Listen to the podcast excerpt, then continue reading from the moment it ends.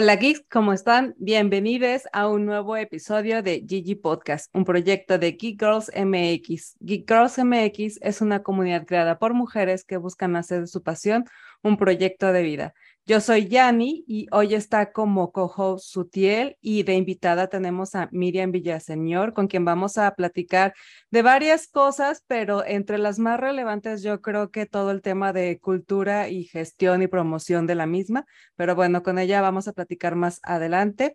Eh, y antes de entrar a la, a la entrevista, como ya saben, siempre es muy importante para nosotros agradecerles a todos ustedes por acompañarnos en un nuevo episodio y por todas esas acciones que ustedes hacen que ayudan a promover este proyecto. Muchas gracias también a nuestros patrocinadores RSS y Soho y bueno, recuerden que nos encuentran en todas partes como Geek Girls MX. Denle like, suscríbanse y todo eso que ayuda a que este proyecto siga adelante. Muchas gracias, bienvenidas chicas y comenzamos.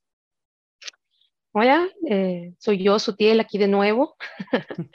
Hoy voy a presentarles un poquito de lo que ha hecho Miriam Villaseñor. Ella es egresada de arquitectura en el ITESO Colaboró en áreas de estudio y proyectos del Centro Cultural Universitario de la Universidad de Guadalajara. Es socia fundadora de la Galería Humo.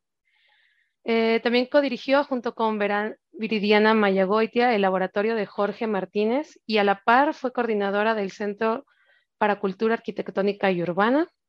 También coordinó la conexión a colección Charpenel y fue socia fundadora de Anónimo e Indocumentados. También estuvo, está a cargo de Residencias Maraica, en donde artistas son invitados a trabajar un mes a pie de la playa en el Hotel de Casitas Maraica, ubicado en Las Ánimas, Puerto Vallarta. Es, es fundadora de Oficios, una oficina donde gesta todas las colaboraciones apoyando principalmente en producción, envíos, montaje y registro de piezas de artes de artistas nacionales e internacionales de Guadalajara y desde el 2020 es directora del organismo público descentralizado de museos, exposiciones y galerías de Jalisco, teniendo a su cargo la gestión de 12 museos del Estado. O sea, un montón de cosas. Hola Miriam, bienvenida. Gracias por aceptar la invitación. Gracias a ustedes. No sé si escuché dos o doce, porque son doce. Dije doce, pero ya se me estaba acabando el aire en ese momento y tal vez sí salió como dos. Qué bien.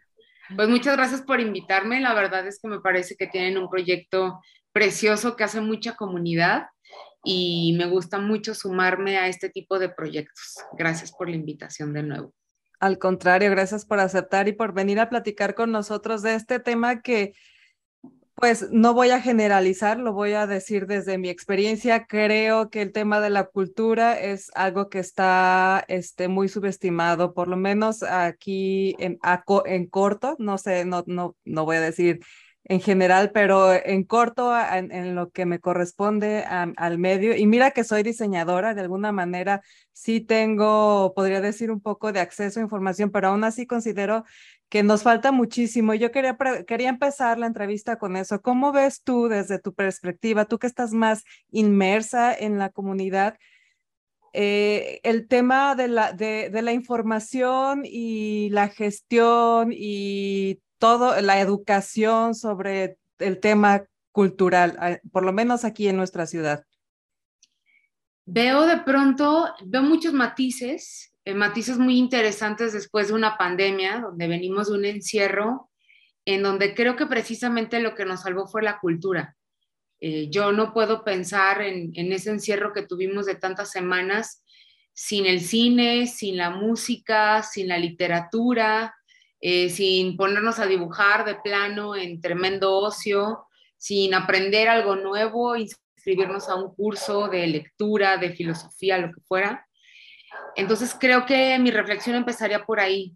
Creo que siempre hay una apuesta muy grande por lo que hace el ser humano, que lo podemos ver reflejado en muchas cosas, desde el arte que siempre va a la alza, desde que de pronto cuando la, mejor noticia después de pandemia era que podíamos ir al cine, no sé, creo que para muchos era, por fin vamos a poder ir al cine, entonces era como un baño de normalidad. Eh, de pronto el poder asistir a conciertos era ya como cerrar el círculo de ya estamos vivos, sobrevivimos y podemos volver a un concierto.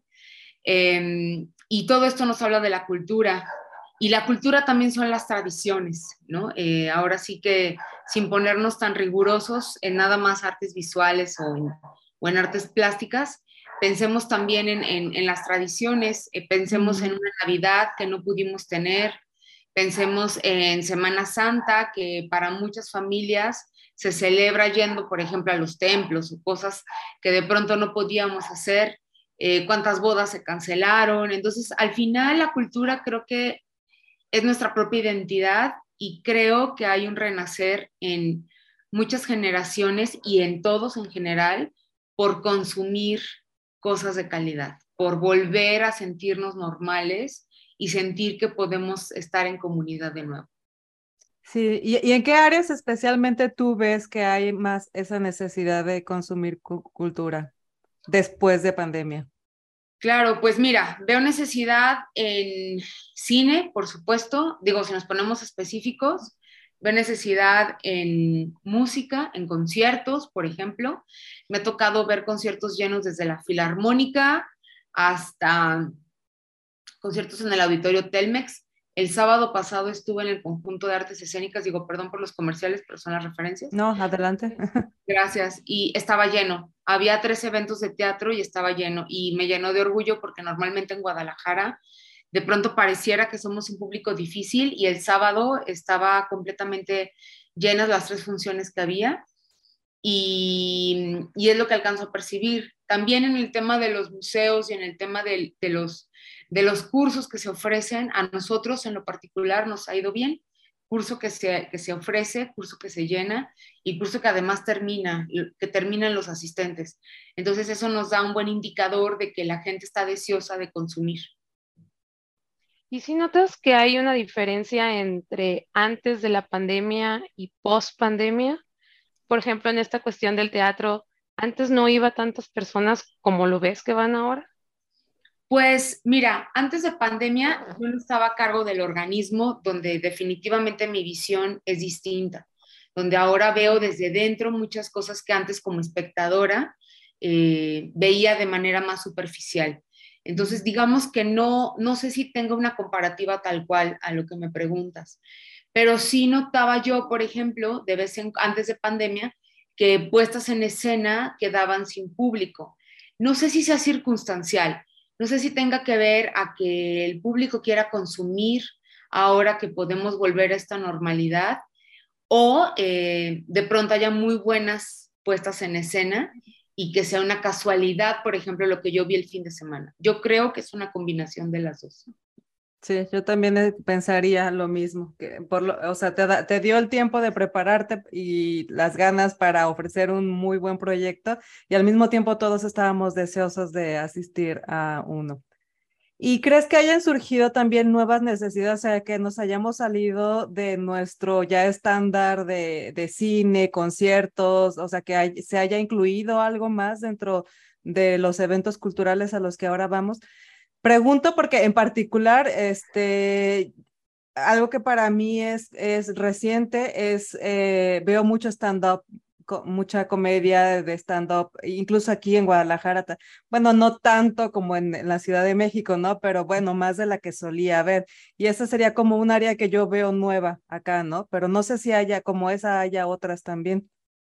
Fíjate que sí, ahorita que lo mencionas, el, el stand-up de pronto pareciera que se puso de moda, pero en realidad siempre ha estado de moda, ¿no? Siempre ha estado, nada más que tan solo somos más valientes. Creo que de pronto pareciera que tenemos como ganas de comernos el mundo después de que el mundo no nos comió y, y de pronto surgen estas cosas. Mira, a lo mejor te podría comentar que a nivel, a lo mejor a nivel de los museos, sí notamos que el primer museo que se nos empezaba a llenar con los protocolos, cuando estuvimos eh, muy rigurosos con el tema de las personas que podían entrar, era, por ejemplo, Guachimontones.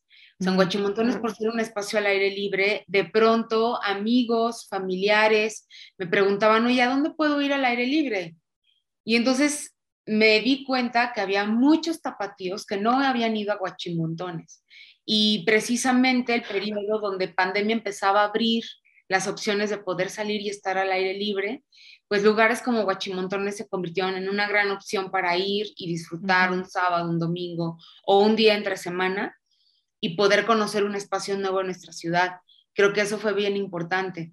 También, por ejemplo, en Chapala empezamos a activar el Centro Cultural González Gallo con conciertos al aire libre, conciertos que hasta ahora ya quedan, ahora los hacemos dentro de las salas para poder aforar más, pero antes eran un poco más al aire libre y se llenaban porque era lo que había que hacer. Si no podíamos ir al cine, si no podíamos ir a espacios cerrados, si de pronto no podíamos ir a visitar a los amigos, bueno, pues que alguien te ofreciera un concierto al aire libre hacía que entraras a los museos.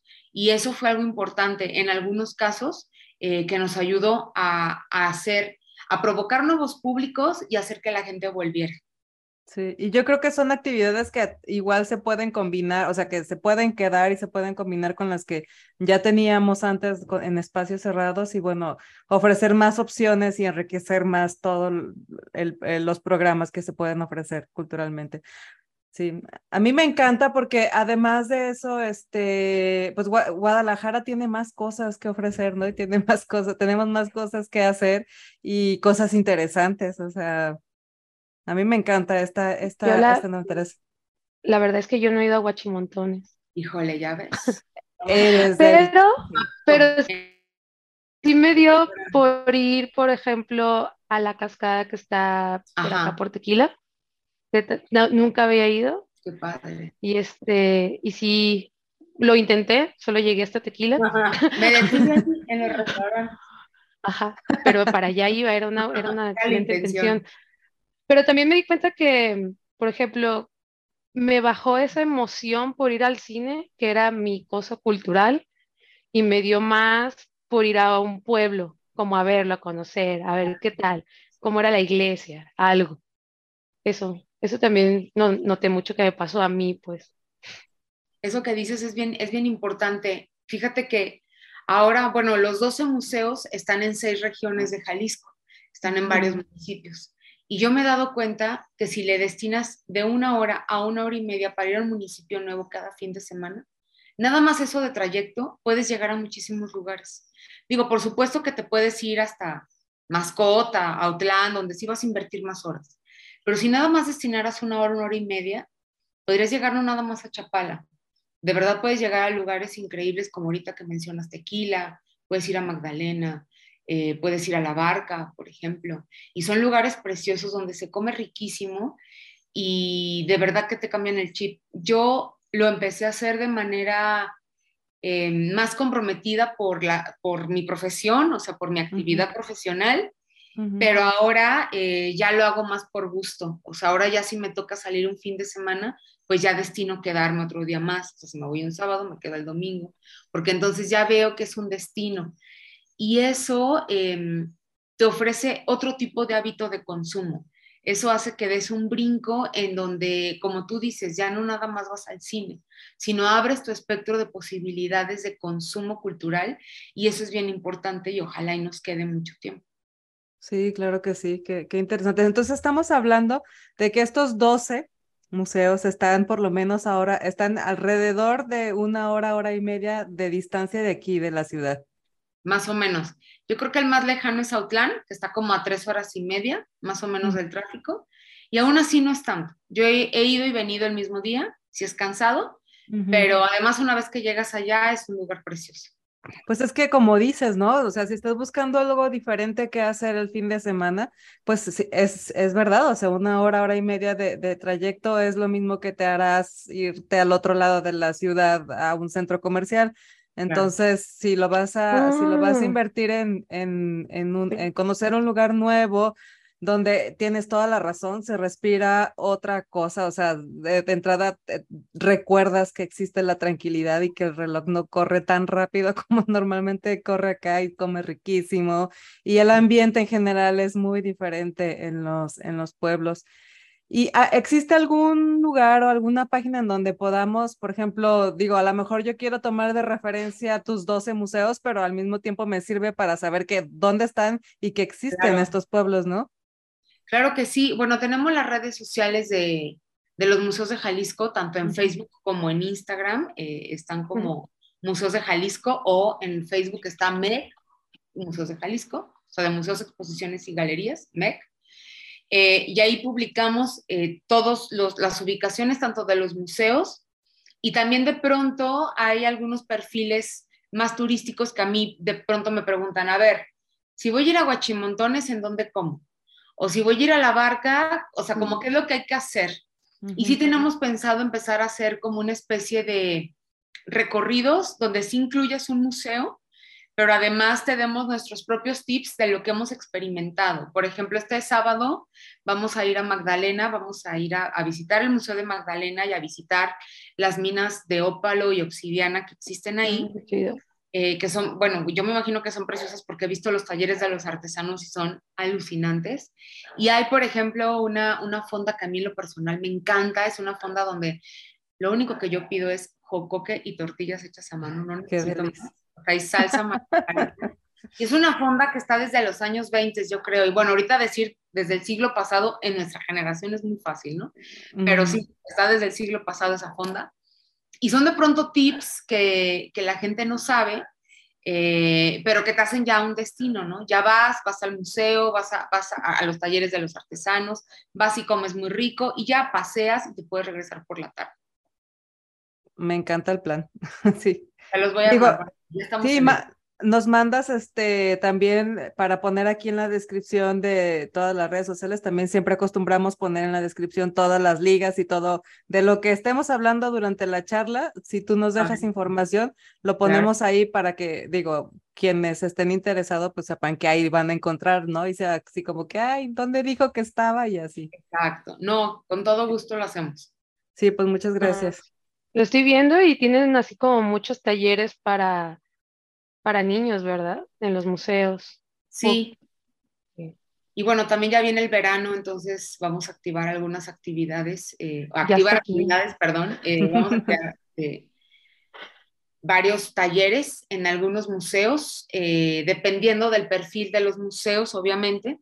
Por ejemplo, en Tlaquepaque vamos a activar algunos talleres que tengan que ver con cerámica, van a haber cuentacuentos, en el ex convento del Carmen también, eh, en Guachimontones tenemos unos talleres de cantaritos que son siempre muy exitosos y los niños se entretienen mucho.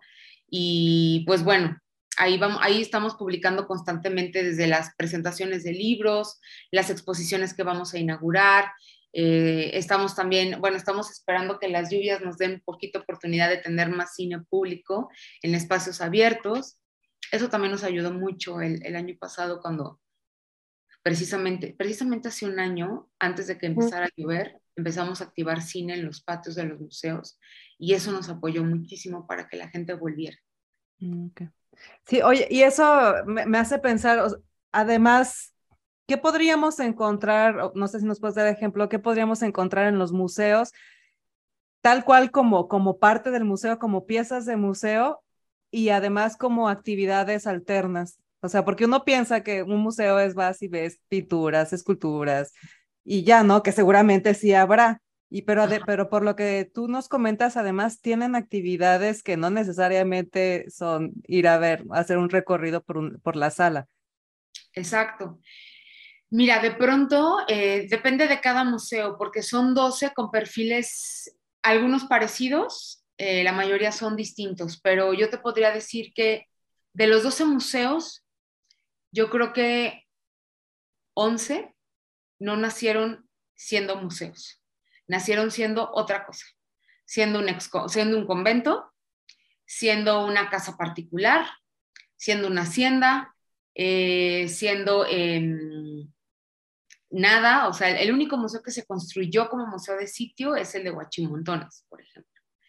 Y eso hace que entonces los museos se conviertan en monumentos también históricos que hablan por sí mismos.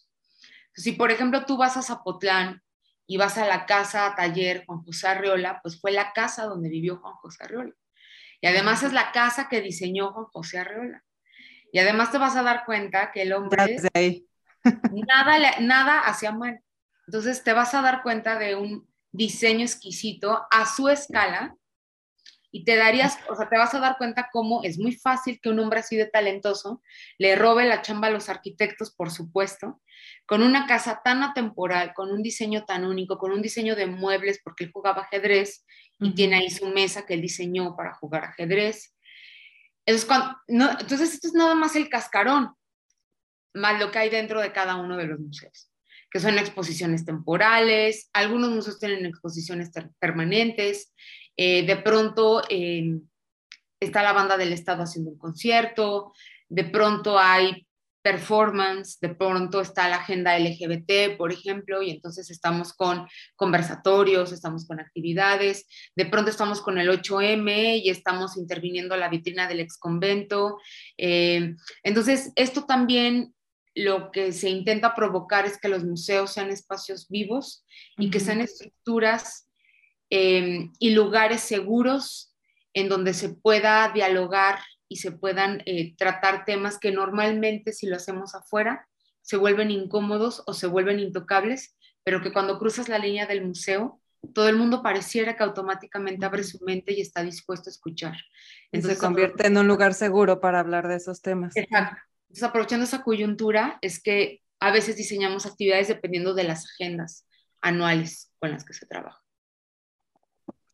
Pues, pues, qué interesante, ¿eh? O sea, todo este tipo de información y todas esta, eh, estas actividades que me estás contando, pues no, no, no, a lo mejor mi, mi, mi, culpa, podría decirlo, pero no estaba enterada. Y sí, desde el simple hecho de ir a conocer la casa de Juan José Arruela, bueno, ya imagino, o sea, la cantidad de cosas la experiencia que debe de ser, ¿no? Sí. Oye, pero... Sí, no, claro que sí, definitivamente. Pero pasándonos ya a un poco más de ti, tú estudiaste arquitectura, pero digo, sí has ejercido como tal, pero te veo súper eh, inmersa en el mundo cultural. ¿Por qué? ¿Por qué decidiste irte muy inclinada hacia allá? Fíjate que yo siento que estoy ejerciendo arquitectura todo el tiempo. De hecho, cuando alguien me quiere presentar como curadora o como gestora, siempre hago la corrección y digo que soy arquitecta. Tan solo decidí abordar la arquitectura de manera distinta. Y mi manera en la que consigo la arquitectura viene de una búsqueda personal de, por una parte, proteger el patrimonio vivo que son los artistas, los artesanos, los diseñadores, las personas creativas que nos dan identidad como país. Y por otro lado, el poder transformar espacios que están destinados para algo y que de pronto se puedan convertir en una experiencia distinta. En mis tiempos, cuando yo hice mi tesis, porque hice mi tesis de esto, se llamaba arquitectura efímera, o era lo que llamábamos arquitectura efímera. De hecho, había, recuerdo una, una maestría, no recuerdo si en la Complutense o en Barcelona, no sé en cuál, que era arquitectura efímera y museología, algo así. Em, entonces, para mí, esta, esta búsqueda personal que siempre me llevó hacia no hacer casas, sino hacia esto que, te, que, les cuento, es lo que hace que yo me sienta más arquitecta que nunca. Y ahora que estamos, ahora que estoy desde 12 museos, pues soy más arquitecta porque entonces ya investigo cosas de los monumentos históricos, de conservación, eh, de remodelaciones, de cómo le vamos a hacer para empezar a meter a lo mejor energías verdes en monumentos históricos. Y entonces sí, de pronto pareciera que soy una arquitecta más tradicional en estos últimos dos años, pero la verdad es que siempre me he concebido así, como arquitecta. Excelente. Es otra perspectiva de, ver la, profesión. Me deja pensando, entonces, ¿qué es arquitectura realmente? No es un hace casas. Sí, la verdad es que te puedo dar varias definiciones. O sea, la más básica puede ser el juego de volúmenes bajo la luz pero de las que más me gustan también es que las únicas disciplinas que transforman el viento es la música y la arquitectura. Imagínate qué tan en común están. Entonces, me quedo yo con la segunda siempre y más bien me inclino por ahí. Qué, bonito. Nos, vienes a cambiar aquí conceptos, lo cual me agrada bastante. De, esto, de eso se trata, de, que la información que escuchemos aquí nos abra un poco más nuestras perspectivas que a veces suelen ser muy cortas. Pues y bueno, este, además de eso tienes un proyecto que es oficios, ¿verdad? Sí. Tengo ¿Nos puedes contar un poco? claro que sí. un poco? Desde antes de entrar al MEC, eh, llevé desde el 2015 más o menos haciendo proyectos fuera del país, llevando subastas a Miami, eh, a Texas, a Ciudad de México, a Oaxaca, y esos proyectos lo que hacían era que todas estas búsquedas que de pronto tengo como las residencias, como las subastas de arte, como el apoyar, eh, las subastas, por ejemplo, de Anónimos siempre tenían un fin filántropo, ¿no? El, el, más bonito de todos para mí, se los cuento tan solo como un ejemplo, fue la edición de Oaxaca en el 2018, porque apoyamos un proyecto de Remigio Mestas, un artesano que lleva más de 30 años, demostrándoles a las nuevas generaciones de artesanas que van a poder vivir haciendo huipiles y lienzos eh, de telar de cintura y de pedal. Y él tiene un magno proyecto en donde vende todos sus productos, tanto en Ciudad de México como en San Miguel de Allende como en Oaxaca. Nosotros con lo que logramos recaudar de la venta de la subasta en anónimo, que le hicimos ahí en Oaxaca, apoyamos a Remigio y Remigio pudo terminar un proyecto de cultivo de gusano de seda para las artesanas del istmo.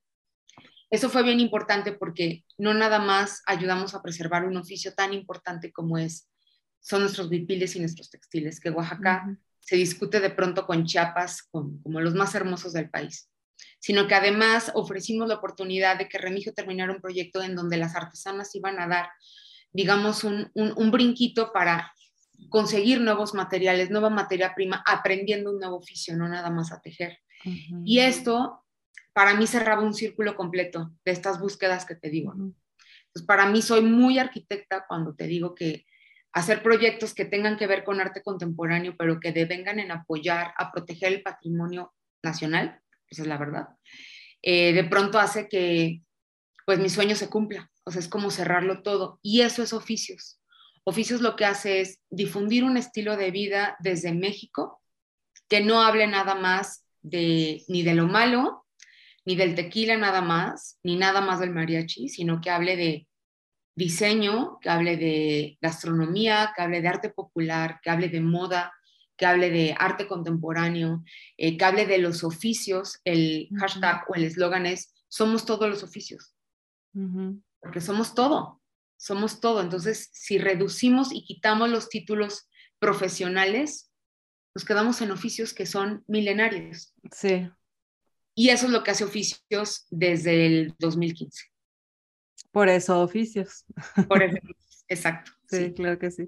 Sí, tienes toda la razón porque yo creo que es algo muy cultural que los oficios existen de toda la vida y es muy, muy, o sea, es muy acostumbrado que una familia tiene como oficio cierta actividad, ¿no? Pero desde los generaciones atrás. Por ejemplo, en mi caso, en, la familia, para que veas que sí, o sea, sí, sí. A ver. En, familia son carpinteros, o sea, hay generaciones, generaciones de carpinteros así, mi abuelo, mi bisabuelo, bla, bla, bla, ¿no? Así. Y bueno, nadie estudió carpintería, nadie fue a la escuela de carpintería, pues, o sea. Generación en generación. Exactamente. Y, y bueno, eh, conozco muchos más porque, bueno, yo soy de un pueblo, no soy de, de, la ciudad, crecí en un pueblo, tengo ya mucho tiempo viviendo aquí, pero crecí en un pueblo. Entonces, en mi pueblo estaba el zapatero, estaba el carpintero, estaba el panadero. Existe una panadería, wow, deliciosa. Lo, digo, no es por presumir, pero por los mejores, los mejores panes que, que yo he probado en mi vida, y créanme que ya tengo mis añitos, los, son esos, ¿eh? No he encontrado un lugar donde me sepa más rico. Y no son, nadie fue a la, a la escuela de, de, chef para hacer panes, o sea, es una panadería que tiene canti M cantidad de generaciones ahí y que está delicioso y que todavía es de que los meten en, en horno de, de, de barro y ya sabes, como todo este todo este proceso muy artesanal. Y así, ¿no? O sea, creo, creo que oficios en nuestro país existen, obvio, hay los pescadores y muchos, ¿no? Y luego además, digo, no sé ustedes, pero yo de pronto pensaba en la pandemia y decía, si esto va a ser así para siempre, vamos a volver a los oficios básicos. ¿A quién le va a servir un título universitario allá afuera? Yo pensé eso. ¿y cuál va a ser mi oficio? Yo no sé si soy ingeniero. Bueno, yo soy a carpintería en el ITESO, más o menos ahí me defiendo. Pero decía, vamos a volver a eso, vamos a volver, o sea, todas estas películas fatalistas de zombies, donde te vuelves de pronto a ser inventor porque no tienes ni comida, ni luz, ni agua, ni nada. Yo lo veía como algo real, que podía llegar a ocurrirnos de nuevo, ¿no? O bueno, digo de nuevo pensando en que venimos de ahí, ¿no? Venimos donde, de donde no hay ni internet, pero pues en realidad, eh, pues ahora que lo dices, yo te haría nomás dos preguntas. ¿Quién no necesita un carpintero en el 2022? Todo el mundo. ¿Quién no necesita un panadero en el 2022? Todo el mundo. O sea, son oficios que no se van a extinguir en mucho tiempo. Espero, un poco mi madera de aquí. Sí, sí, y bueno. Es muy difícil que desaparezca un oficio. Sí. Se me hace. Hay algunos que. ¿Mande? Hay algunos que sí. Yo les cuento un caso súper triste. Había un bordado muy particular en Chapala que desapareció hace unos años porque las nuevas generaciones prefirieron cultivar berries. Mm. Ya no hacer ese bordado. Se perdió de nuestra historia. Pero perdió como en. ¿Se murió la última persona que sabía hacer ese bordado? Sí, y de hecho ahorita en Jocotepec está yo creo que de las últimas personas que saben hacer los jorongos típicos de ahí. a mi mamá le gustan. O sea, le pides uno a don Pedro y el pedido te lo va a entregar en tres años. Entonces uno piensa, en tres años pueden pasar tantísimas cosas. Sí. Y ya es de las últimas generaciones que los y don Pedro no tiene como nietos o alguien que quiera aprender tampoco. Un pupilo ahí que no sea familia. Además es súper movido y ya están haciendo creo que una, una, escuela donde están enseñando, él está enseñando a nuevas generaciones a, a, tejer en telar. Entonces esa es la parte, ese es el final feliz de esta historia. Ah, Pero ojalá si hubiera con todos, ¿no? Sí, sí, sí, qué susto. sí, qué susto. sí, la verdad sí. Son cosas que de pronto no tenemos en mente y dices, ay, el mundo sin jorongos no va a pasar nada no, sí pasa. Sí, sí pasa. Se pierde una parte de nuestra identidad que no estamos conscientes de ello, pero se pierde en algún eslaboncito y en alguna generación lo va a resentir. Sí, claro. Que Yo lo resiento en, en mis golosinas. claro, sí. Es que antes no saben ahora como saben, como sabían antes. No sé si lo han notado. Yo lo noté en la pandemia, que volví a consumir galletas y no era que no consumiera, pero hace mucho que no comía esas galletas con chispas de chocolate y las volví a consumir y no saben igual. No sé si cambiaron el azúcar, la harina no está igual producida, no lo sé. Algo cambió y dije, ah, esto no sabe como antes. Puede ser, ¿eh? Luego de pronto no había productos. Eh, a mí me gustan unas papas muy particulares. Ya vamos a hablar de cocina. ¿Qué le hace, verdad? sí, ¿qué le hace? Aquí podemos hablar de todo. Aquí podemos hablar de todo. A mí me gusta, por ejemplo, ir a unas hamburguesas muy famosas allá en la americana y mis papas favoritas son papas con vinagre de Malta y duré meses pidiéndolas y apenas el, el viernes, el sábado fui y me dijeron, apenas nos mandaron vinagre de Malta. Ya te podemos hacer tus papas. Pero fueron meses que no había vinagre de Malta. Entonces eran papitas fritas normales que para mí eran pues, papas. No era nada especial como esas que para mí eran muy especiales. Y creo que sí, como que hubo un desabasto de varias cosas. Y fíjate, tú lo resientes en unas galletas, yo lo resentí en unas papitas. O sea, imagínate llevar esto a una escala más grande. Imagínate que nos quedemos sin barro de tonalá. no. Por eso mi mamá juntó un montón. Ah, digo que bueno, ya tu mamá que yo la felicito por coleccionar. Pero es cierto, o sea, imagínate que de pronto ya no haya barro. ¿Qué, va, ¿Qué va a pasar, no?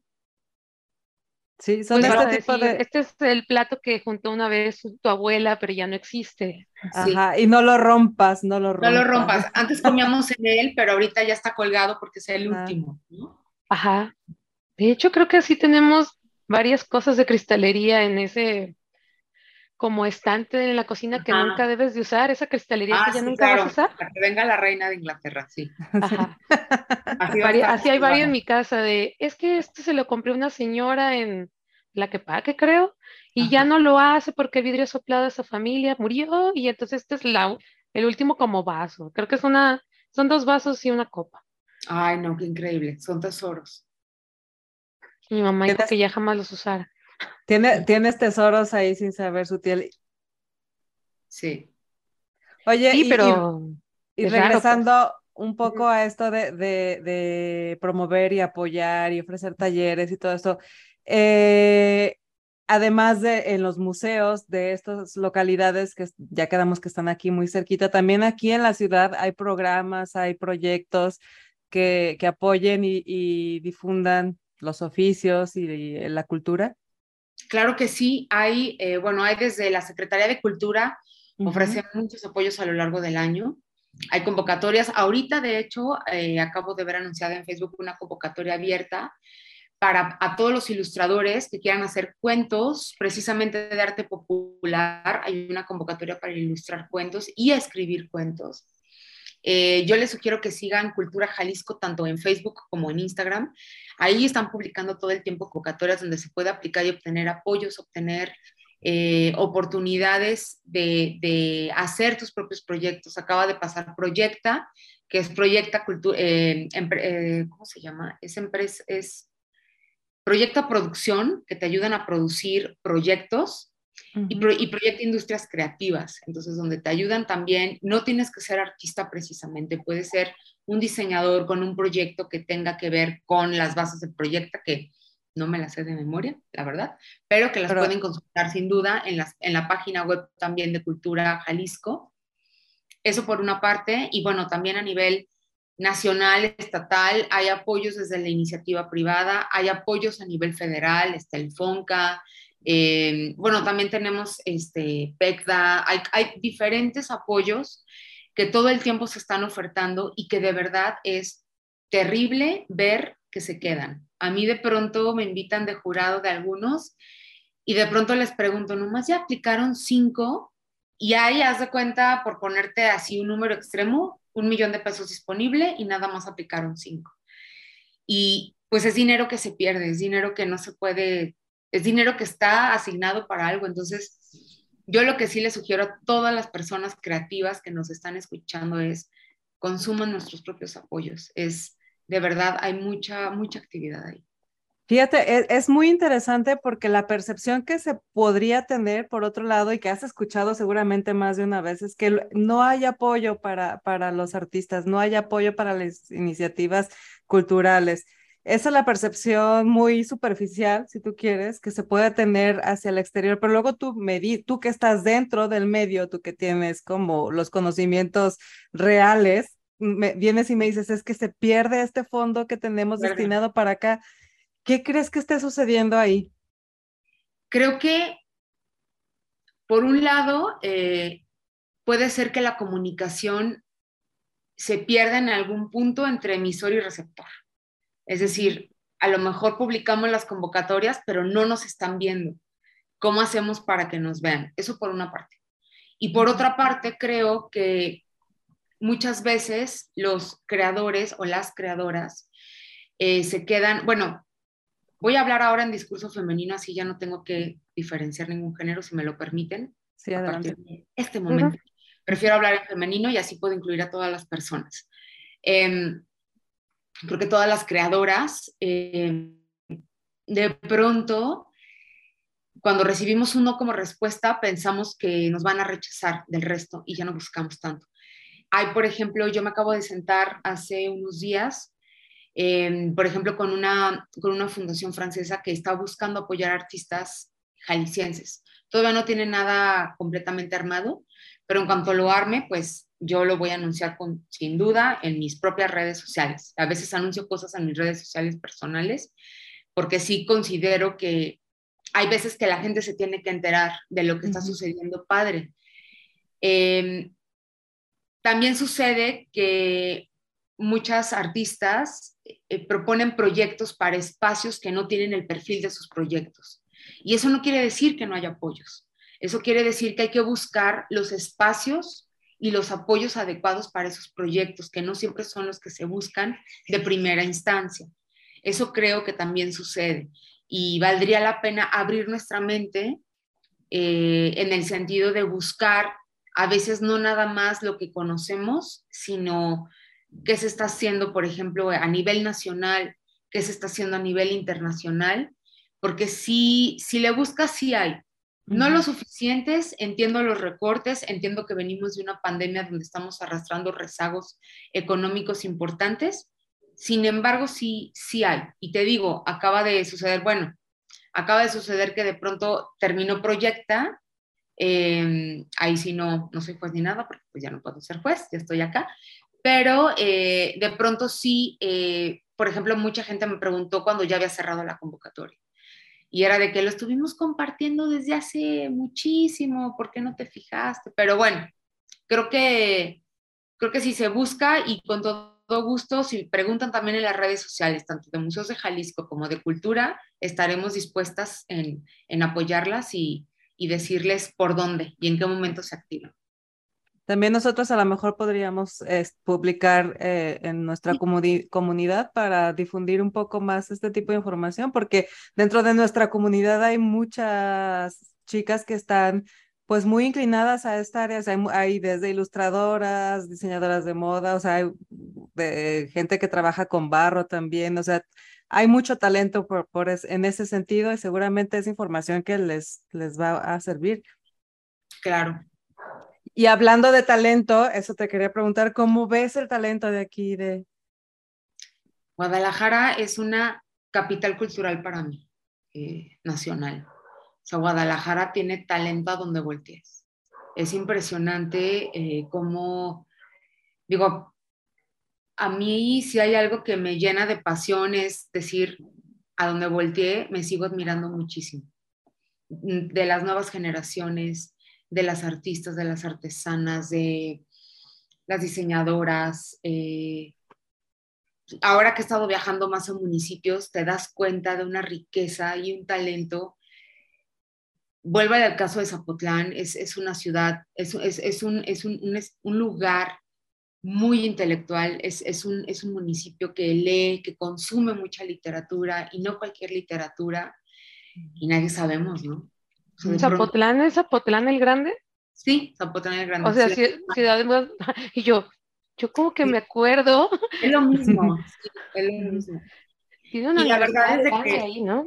Sí, y, y, no nada más en eso, o sea, en diseño, por ejemplo, en, en animadores 3D, eh, eh, yo recuerdo que en mis tiempos de arquitectura, Pixar le echaba el ojo a Guadalajara para convertirse en, en una ciudad que, que, hiciera animación, ¿no? En el cine, vean cuántos zapatillos la están rompiendo allá afuera, eh, diseñadoras de moda, por ejemplo, artistas contemporáneos, yo te podría decir que si hacemos un top 10 de los artistas contemporáneos más importantes a nivel nacional, fácil tres están en Guadalajara, cuatro. Em, sí creo arquitectos, por ejemplo, cuántos arquitectos la están rompiendo allá afuera. Y y no es casualidad, sí creo que de pronto a los tapatíos, a las tapatías, nos hace falta creérnosla más, em, pero yo veo un talento en todos lados, no sé ustedes. Eh, totalmente de acuerdo. ¿Ah, ¿Sí?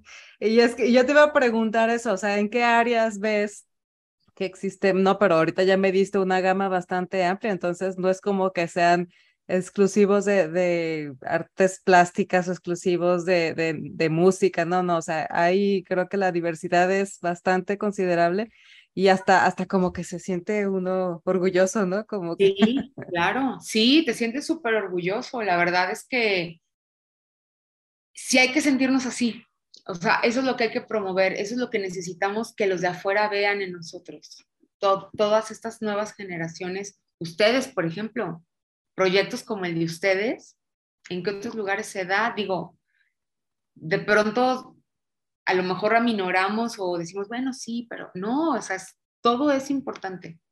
Fíjate que ese es un tema que constantemente sale aquí, ¿no? En la mesa, el, tema de la falta de autorreconocimiento. Y sobre todo en, la, en, las mujeres, ¿no? Se da, se da todavía mucho más por todo este rollo de que sabemos y y entendemos que las mujeres, hasta que no tenemos por lo menos cubierto un 80% del conocimiento de la materia que sea, no te, no consideras, no te consideras apta para, y mucho menos la presumes, ¿no? Entonces, partiendo desde cosas como, como, como esas, y este, y, otra cosa que yo también observo, o bueno, a lo mejor lo, lo, mi punto como más personal es que la mayoría de este de estas cosas en las que se podría considerar que tenemos talento son cosas que haces por gusto, porque te, porque te apasiona, porque muchas veces ni siquiera lo haces con, buscando un fin lucrativo, más bien es un fin de, de entretenimiento, de, de, sentirte tú lleno de, de, de hacer eso que te gusta. Y no estamos acostumbradas a, a ligar una cosa con la otra. Tú piensas que si que si no te cuesta trabajo, que si no estás sentado en el sentada o sentada en el escritorio, o que si no es no viene detrás de todo un protocolo y un proceso así, no es trabajo, no es talento, no es. Entonces, yo siento que también hay un poco de eso, de que cambiar nuestra perspectiva. Por, por eso me encantó como, como tú nos diste tu propia definición de lo que para ti es arquitectura y que tú te consideras un arquitecto porque así como eso puede existir una, un concepto o un, cambio de perspectiva respecto a cualquier cosa que hagamos y entonces podamos empezar a reconocernos como como buenas o talentosas en hacer eso que disfrutamos y que de lo que no estamos precisamente buscando un diploma o ganar el trofeo de nada, sino que solamente es porque de verdad nos encanta hacer que es el caso de la comunidad, o sea, realmente esta comunidad no tiene ningún fin lucrativo, es más, es más fácil que pongamos que, de, que, de que nos dé, ¿no?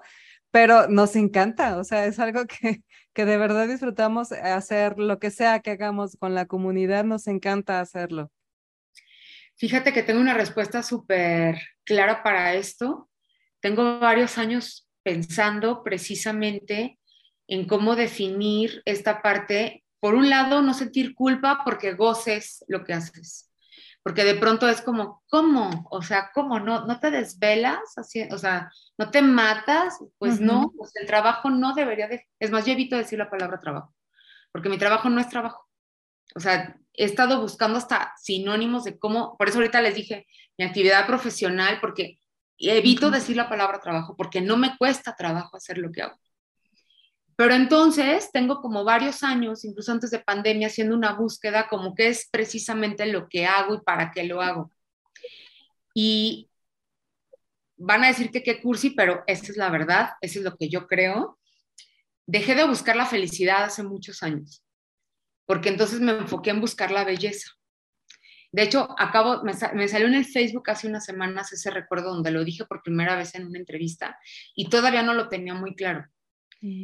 Si tú buscas la belleza en todo lo que haces todos los días, puedes encontrar belleza hasta en tus días malos. O sea, puedes encontrar belleza en tus días tristes, en tus días donde más desilusionado estás, puedes encontrar la belleza. Buscar la felicidad es demasiada presión, es demasiada em, expectativa que probablemente no se va a cumplir en el corto plazo, porque entonces estás alcanzando una felicidad que no sabes cuándo va a llegar. Pero la belleza está aquí en este instante. O sea, yo ahorita estoy viviendo la belleza de conocerlas a ustedes y de estar por fin en un programa de las Geek Girls que me moría por participar, ¿no? Eso es, eso es buscar la belleza. Entonces, y si cambias el verbo, a veces es como el inglés, si, si cambias el ser por el estar, mejor decides estoy feliz, ahorita estoy feliz, pues es más liberador, ¿no? Sí. No estás, voy a ser feliz, porque entonces el ser feliz implica muchas cosas que tienes que cambiar antes, ¿no? Voy a ser feliz ya que me divorcie. Voy a ser feliz ya que baje de peso. Voy a ser feliz ya que tenga novio. Voy a ser feliz ya que me titule. Voy a ser feliz ya que viva en otro lado. O sea, este espacio se llena de todas las cosas que tú quieras. En cambio, estoy feliz, ya. No necesito más. Eso no era felicidad, era un comercial o era una revista de cual moda. Lo que te dicen que tienes que hacer para ser feliz, ¿no? Sí, claro. Sí, el consumismo, por supuesto, y los estándares que nos ponen de todo, incluso hasta de la belleza. O sea, los estándares de belleza, pues nos los han inculcado. Eso te iba a decir, también en la belleza, pero siento que todavía en la belleza, últimamente, en los últimos como décadas, se, expande esa definición, o más bien, te permite darle tú una definición de qué es la belleza y felicidad, todavía como que no está permitido imaginar que eres feliz, no sé, repitiendo tus mismas, teniendo una rutina todo un año. Puedes ser feliz sin hacer una rutina, pero no es el estándar de felicidad que te dijeron que es ser feliz no sé si me explico bien. Y, además es más amplio. Además de que eh, la felicidad como la están vendiendo ahora, está, o sea, están eh, presionando a una felicidad constante, lo cual es imposible, o sea, es Es insostenible, ¿cómo le haces? O sea, además siendo mujeres, o sea, una vez al mes es insostenible, por favor. Exacto, sí, claro que sí. Todas lloramos por lo menos una vez al mes.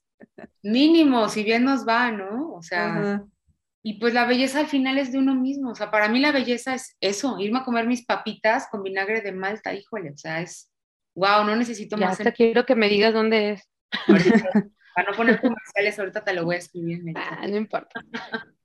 sí. Pues mira, eso es, ahora sí que terminamos hablando de todo un poco y súper interesante.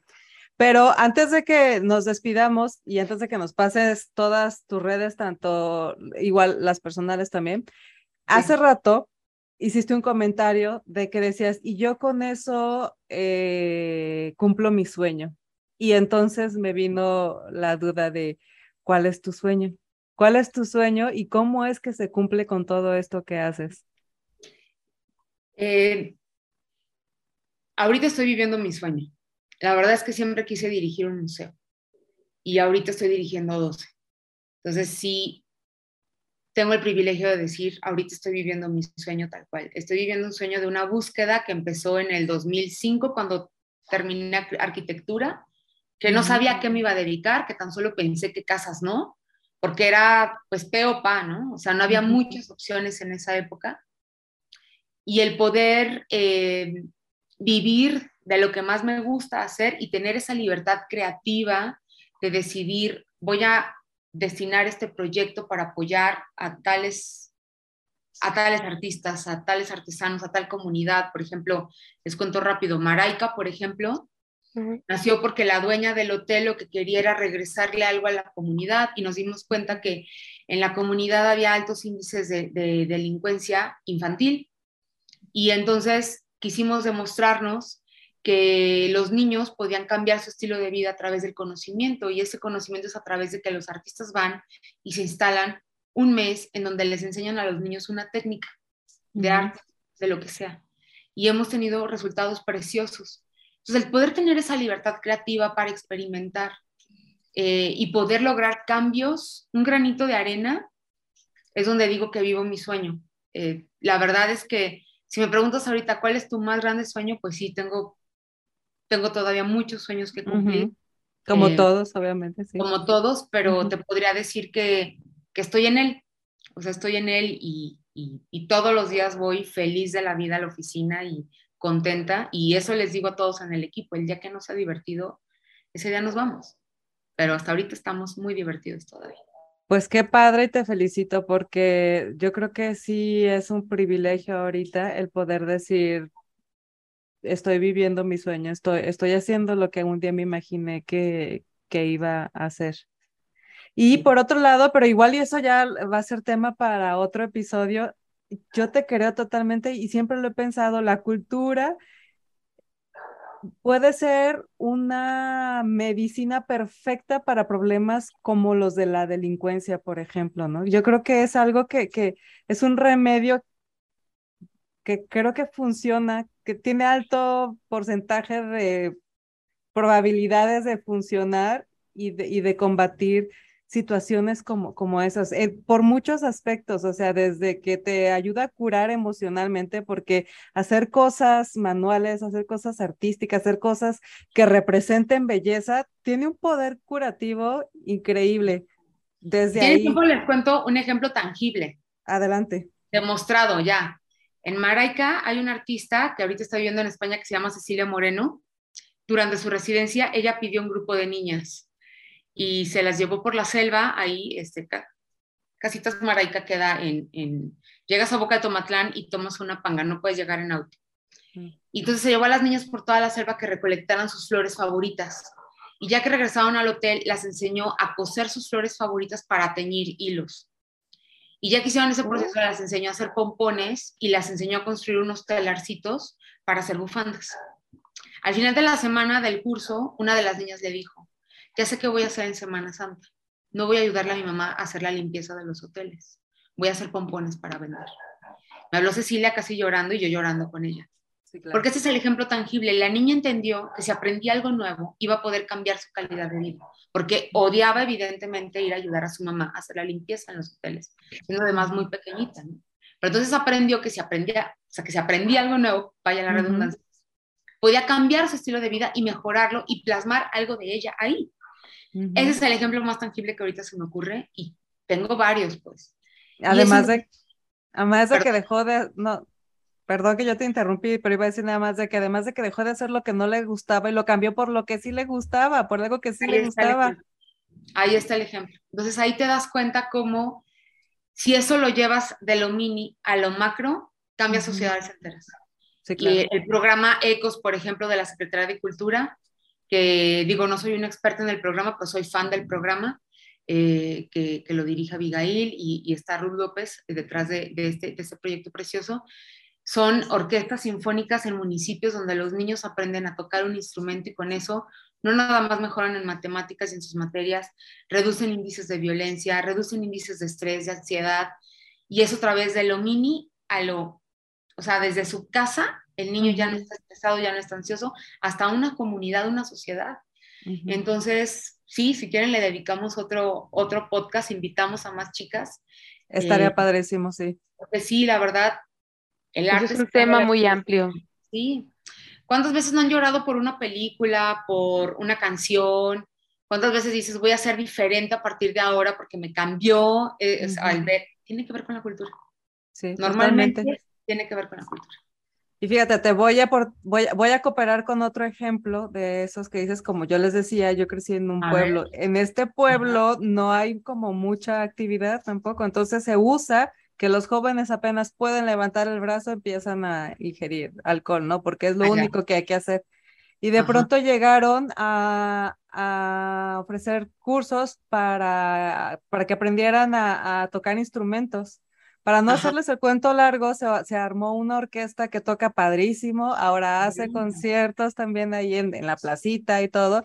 Y bueno, por lo menos, por lo menos ya les quitó, les dio otra opción a esos, a los miembros de la orquesta que es grande y a los que van a verlos, entonces ya, es un porcentaje de, de, de jóvenes menos que ya no hacen lo mismo que hacen los demás, ¿no? Exacto. Ahí, está, ahí está otro ejemplo tangible, tal cual. Sí, pues yo no la tengo verdad... ejemplo. Guárdalo para el próximo podcast. Búscalo, búscalo, seguro lo Búscalo, y seguro, seguro vas a, llega Sutiel con su pergamino de ejemplos. Encontré unos cuantos aquí. Sí, exacto. no, no se crean. Yo soy, creo que yo podría ser mi propio ejemplo, porque cuando era más joven y rebelde, más rebelde que joven, eh, en vez de tener tanto tiempo de ocio en, no sé, ver la televisión, ver qué hacía en la calle, decidí tomar un curso de pintura. Mm. Entonces era pintar al óleo, al gis y al carbón. Y me gustó tanto que a partir de ahí como que yo misma me di cuenta que me gustaba cierto tipo de pensamiento, cierto tipo de estructura y en alguna forma llevó a hacer que me gustara programar. ¡Qué bonito! Entonces, ganaste son ejemplos. creo que ganaste, este, es, es, el, el, ejemplo más bonito. Yo creo que la niña de los pompones está más chido. sí, pero, pero tú eres un ejemplo vivo, o sea, tú estás aquí contándonos. Eso está muy bonito también. Sí, la verdad que sí. Pues chicas, qué plática tan a gusto, de veras que habrá que hacer otra más y como dices, con más invitados para crecer más los temas que podamos poner aquí en, en pantalla, a a la mesa, pero pues en realidad estamos en pantalla.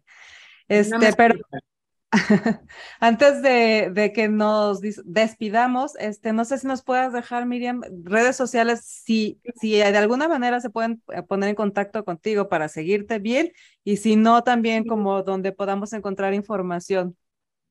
Mira, les voy a pasar, bueno, mis redes personales eh, son públicas, estoy en Facebook como Miriam Villasenor, es una, Villaseñor es una fanpage, em, y el Instagram también es, es, un perfil público, estoy como Miriam Villasenor M, con N, este, porque la ñ no la acepta Instagram, y las redes de, de los museos de Jalisco es en Instagram, Museos de Jalisco tal cual, lo van a ver muy fácil. Y en Facebook, MEC Museos de Jalisco, también les va a dar luego, luego la, el perfil No hay pierde y Cultura Jalisco en ambas, tanto en Instagram como en Facebook. Esas tampoco hay pierde, está muy sencillo.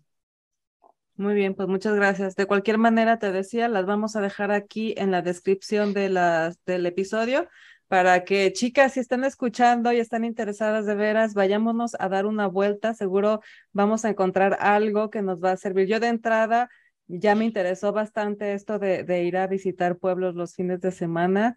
Está chido.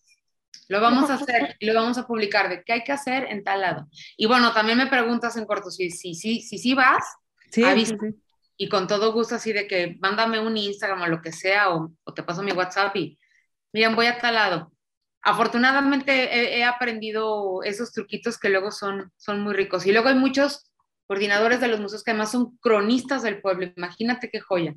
No, Entonces, ah, sí, qué hermoso la historia, dónde tienes que comer, y muchos lugares yo los encontré por ellos, porque ellos me dijeron, Arqui, vayas aquí enfrente a tal lado. Ahí voy enfrente a probar. Entonces, con todo gusto se los comparto. Pues de entrada ese cocoque sopeado ya. Híjole, el sábado voy a publicar historias de él porque o sea, nos querían cambiar la jugada y yo les dije, por favor, no hagamos la comida ahí con la fonda Lupita de Magdalena. Hay dos sucursales haciendo el comercial. adelante. la fonda Lupita, así tal cual. Está en el centro de Magdalena y al ingresar, por, o sea, vas entrando al, al, al, al lugar y a, pie de carretera está Lupita 2, pero ya que entras al centro está la original Lupita y es una cosa espectacular. Anotados. Pues que ya me dio hambre. Sí. pues, bueno. Al contrario, muchas gracias por todo lo que veniste a, platicar aquí con nosotros y por toda esta valiosísima información que nos acabas de dejar. Sotiel, muchas gracias por, también por acompañarnos en este episodio. gracias. Hoy estuvo bastante relajado, muy a gusto la plática. Qué padre, sí. Que muy bien.